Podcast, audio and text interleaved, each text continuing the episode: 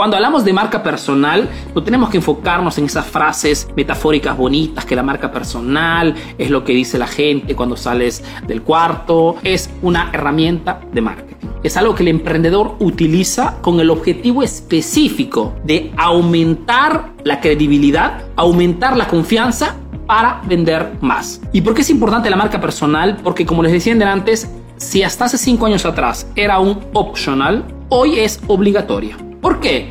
Porque gran parte de la comunicación se hace a través de las redes sociales. Significa que muy probablemente para comunicar con tus clientes tienes que hacerte ver en forma involuntaria, ¿no? Directa o indirecta. Significa que si tú te haces ver a través de las redes sociales, de repente para presentar un producto, para hacer ver tu local, etcétera, etcétera, si no creas un mensaje interesante, una presentación perfecta, haces que las personas allá afuera se creen un concepto, se creen una opinión por su cuenta. Marca personal significa confeccionar un mensaje, una presentación, wow, antes por mi cuenta, remarcando puntos relevantes y distintivos para que cuando mis clientes potenciales que de repente no me conocen, escuchen quién soy, digan, interesante, digan, wow, digan, es un emprendedor realmente comprometido con lo suyo, es alguien que sabe de lo suyo. Y cuando te tendrán que comparar entre dos negocios, elegirán el negocio con el emprendedor que tiene una marca personal más relevante,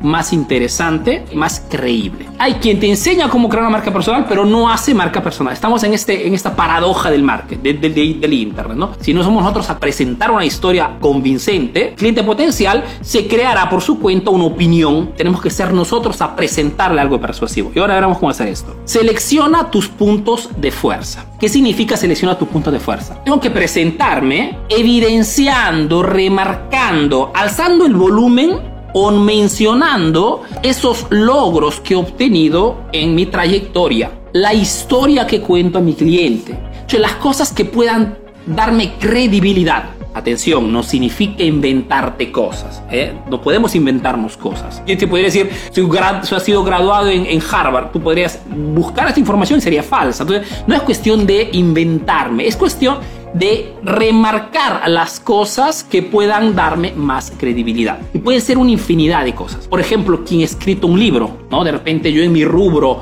tengo un restaurante, pero soy apasionado de un cierto tipo de cocina, eh, de comida, y es que he escrito un libro, perfecto, podría decir cuando me presento, hoy ya soy Marcos de restaurante tal, es que creador del libro Pinco Palo y, y continúo a hablar. Entonces, hace parte de mi presente. Pero la cosa importante es que comprendas que el primer paso para poder crear una, una marca personal es hacer una pequeña lista de las cosas que te han funcionado, que has logrado obtener en tu emprendimiento. Y pueden ser realmente cualquier cosa. Tienes que hacer una pequeña lista y filtrar lo que pueda hacerte útil. La primera cosa, sin, porque sin esto, ¿qué cosa dice a tu cliente?